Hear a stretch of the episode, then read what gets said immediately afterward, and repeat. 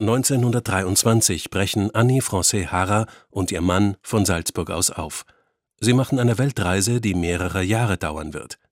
Die beiden sind getrieben von einer unbändigen Neugier auf die Welt und alle Phänomene der Natur. Sie werden als Forscher und Reiseschriftsteller große Erfolge feiern und Millionen von Büchern verkaufen. Annie Francais Harrar wurde 1886 in München geboren. Sie interessierte sich für alles, konnte sich als Studentin aber nur schwer für ein einziges Fach entscheiden und belegte daher die Fächer Kunst, Biologie und Medizin. Die junge Annie galt als hoffnungsvolle Dichterin und war eine stadtbekannte Schönheit. Ihr Porträt zierte das Cover der Münchner Zeitschrift Jugend. Sie heiratete 1911, doch dann traf sie Raoul Heinrich Francais. Auch er war zu diesem Zeitpunkt verheiratet. Er hatte mit seinem achtbändigen Monumentalwerk Das Leben der Pflanze für Aufsehen gesorgt und galt als Pflanzenbrem nach dem Vorbild von Brems Tierleben. Francais leitete das Biologische Institut in München. Das eröffnete der jungen Schriftstellerin eine völlig neue Welt. Hier in einem der raren Interviews mit der Radiolegende Gerti Barner aus dem Jahr 1966 aus Anlass des 80. Geburtstages von Annie Francais Harrar.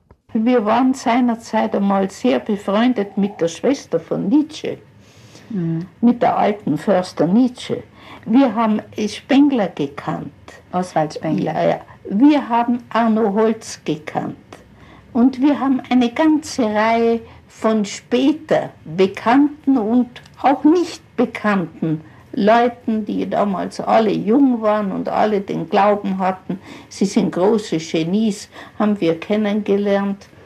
Und das ist dann so vorübergegangen. Ist es einfach, mit äh, Genies äh, bekannt zu sein? Nein, im Allgemeinen nicht. Genies sind äußerst schwierige Herrschaften. Aber interessant. Ja, interessant ist etwas anderes. Annie schrieb um 1920 bereits Romane und war eine der ersten deutschsprachigen Frauen, die sich in das Genre Science Fiction vorwagten. Die beiden ließen sich scheiden und heirateten 1923 in Dinkesbühl in Bayern. Raoul hatte keinen akademischen Abschluss. Er konnte sich aber ein völlig neues Berufsfeld schaffen, als schreibender Forscher. Als einer der ersten Mitarbeiter der Kosmosbändchen schrieb er nicht nur über das Leben im Ackerboden, sondern später auch über unterschiedlichste Themen wie den Urwald oder die Korallenwelt. Seine Auflagen waren gewaltig.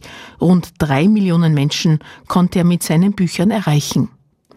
Francais begründete auch die Reihe Mikrokosmos, eine Zeitschrift für Mikroskopiker und die erste mikrobiologische Vereinigung mit 4000 Mitgliedern hat Erna Esch recherchiert, die den Nachlass von Annie verwaltet. Sie waren, glaube ich, wirklich ein Paar, das in der frühen Zeit, Anfang des 20. Jahrhunderts, sie mit Artikeln für Zeitungen und, und Vorverträgen mit Verlagen über Wasser halten haben können. Und auch die Weltreise, die es dann zwischen 23 und 1930 gemacht haben, die ist zum Teil vorfinanziert worden von den Verlagen weil da die Bücher schon so gut gegangen sind, dass die Verlage gesagt haben, ja, da kommt eh was Interessantes raus, wenn die nach Südamerika fahren oder in die Tropen. Der kriegt halt einen Vorschuss und, und wir haben den die großen Auflagen. Und bei ihr genauso. Für das erste Buch Sehnsucht nach dem Süden fotografierte Annie vor allem. Die späteren Reisebücher verfasste sie dann alleine. Und wohin führten Sie dann Ihre Reisen? Es gibt also Studien, Reisen und Aufenthalte in Afrika, wo nur das tropische Afrika fehlt und Südafrika. Das konnte man nicht mehr machen, da kam dann der Zweite Weltkrieg. Indien, Südindien bis weit hinauf an den Golf von Madura, ganz Australien, einen großen Teil von Amerika, Zentralamerika damals. Später gab es dann noch verschiedene andere Amerikas für mich. Später gab es dann Mexiko für mich. Dann wieder der Nahe Osten. Wir lebten 14 Jahre in Dubrovnik, Ragusa. Also alles das zusammen gibt ja doch einen recht guten Teil Welt. Annie verarbeitete ihre gemeinsamen Abenteuer in die Urwelt, in Florida, in Tropenamerika oder im geheimnisvollen Australien. Auf ihren Reisen in die Südsee machte sie Beobachtungen, die an die Beschreibungen von frühen Ethnologen erinnern. Auf den pazifischen Inselgruppen Melanesien beobachtete sie zum Beispiel den Tuk-Tuk-Tanz, bei dem sich Männer mit riesigen Masken und Grasröcken ausstatten, und sie notierte, welche Rolle der Frau zugeschrieben wurde. Sie rudern, schwimmen und segeln nicht schlechter als die Männer, aber dennoch dürfen sie das Gemeinschaftshaus nicht betreten, dürfen nicht an die heiligen Tam-Tam-Trommeln rühren, die auf dem Tanzplatz des Dorfes aufgestellt sind. Überall, wo der Duk-Duk einheimisch ist, verbietet man ihnen, die oft drei bis fünf Meter hohen Dämonen und Tierköpfe der Masken auch nur zu sehen. Diese Tänze, die etwas wild sektiererhaftes an sich haben, laufen letzten Endes überhaupt auf eine Überbetonung des Männlichen hinaus, auf eine Verknüpfung mit Naturgeistern, deren Symbole wohl in den Masken zu erblicken sind. Hier ist die Frau nichts, weniger als nichts. Ein unreines, im tiefsten Grunde feindseliges Wesen, das unterdrückt werden muss, wenn der Stamm seine übernatürlichen Kräfte behalten soll. Einzelne Abenteuer aus dem Buch Südsee verkaufte sie als Artikel an Zeitschriften. Das Erzählerische, oft mit Dialogen, ließ sich gut vermarkten. Oft steht auch die einzigartige Tier- und Pflanzenwelt im Fokus. Zum Beispiel eine Jagd auf den stark vom Aussterben gefährdeten Kagu in Neukaledonien, was sie nicht unkommentiert lassen will. Mit den Kaoris, dem Kangu, den Paradiesvögeln und dem kleinen Korallenpapagei gehen auch die Südseemenschen dahin. Es ist, als ob ein großer, finsterer Strudel sie alle in das ewige Nichts hinabziehe. Klimaänderungen, Meereswanderungen, die größten natürlichen Katastrophen und Lebensvernichter unserer Erde wirken sich so aus, wie die Ankunft des weißen Mannes in der Südsee sich ausgewirkt hat. Es ist nicht abzuleugnen, es ist auch kaum noch etwas gut zu machen. Sie dokumentierte genau, wie die Ureinwohner entrechtet, als Arbeitskräfte verschleppt und vernichtet wurden. Sie recherchierte Statistiken, analysierte aussterbende Sprachen und kommentierte aktuelle politische Diskussionen. Ja, und äh, können Sie mir da sagen, ob Ihnen irgendwelche Erlebnisse ganz besonders prägnant in Erinnerung geblieben sind oder lässt sich das bei der Fülle dieser Reiseeindrücke nicht mehr? Wir waren ziemlich lange und ziemlich ausgiebig in der Südsee, sowohl in Melanesien wie in Polynesien. Wir hatten doch sehr viel mit Eingeborenen zu tun. Und wir haben uns im Allgemeinen mit Eingeborenen sehr gut gestellt und sie haben sich eigentlich zu uns jederzeit anständig benommen. Viel später hörte ich dann, sie gaben uns Spitznamen und nachdem ich nicht schlank war, aber doch immerhin jung und blond, was für sie natürlich eine vollkommen andere Erscheinung ist, so hatte ich den Spitznamen Lady Good Kai Kai. Und, Kai Und Lady Good Kai Kai heißt Lady Good zu essen. Oh! Nämlich die Großväter dieser Generation, mit der wir zu tun hatten, die waren doch Kannibalen. Und Sie haben nie Angst gehabt vor nein, diesen Eingeborenen? Nein, nein, ich bin kein ängstlicher Mensch und man darf nicht ängstlich sein, wenn man etwas sehen will. Im Laufe ihres Lebens schrieb Annie Francais Harrar unglaubliche 47 Bücher, rund 5000 Artikel für die Presse und hielt über 500 Vorträge und Vorlesungen. Ihre umfassenden Erlebnisse sind bis heute nicht erforscht. Für Nachlassverwalterin und Biologin Erna Escht ist die vielseitige Ausbeute der Reisen besonders interessant.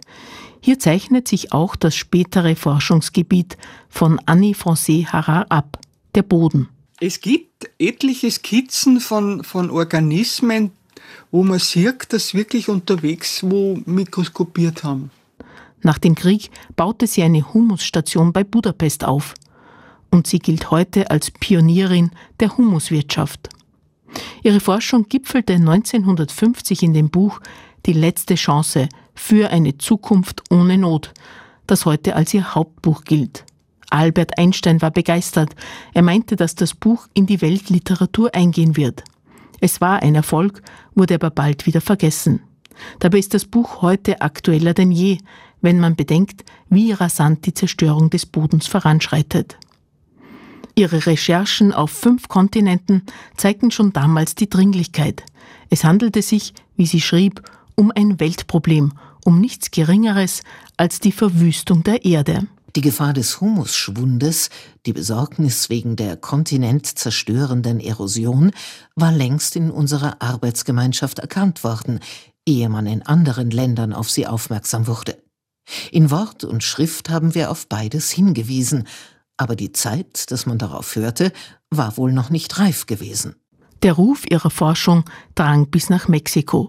Sie wurde 1952 an die Universität von Mexico City berufen und leitete dort als Staatsbeauftragte im Ministerrang das Institut für Bodenverbesserung und Fruchtbarkeitssteigerung. Sie sollte gegen die Erosion kämpfen.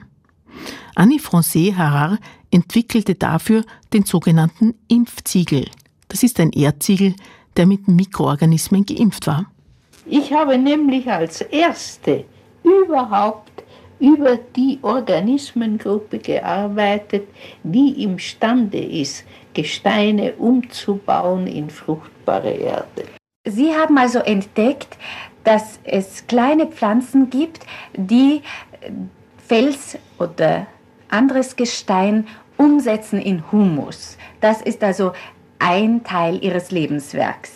Es ist vielleicht für die Menschheit mit der wichtigste, denn das ist der Weg, auf dem man wirklich zu mehr Nahrung, zu mehr Brot, zu mehr Rohstoffen kommen kann, als was ohne das möglich wäre.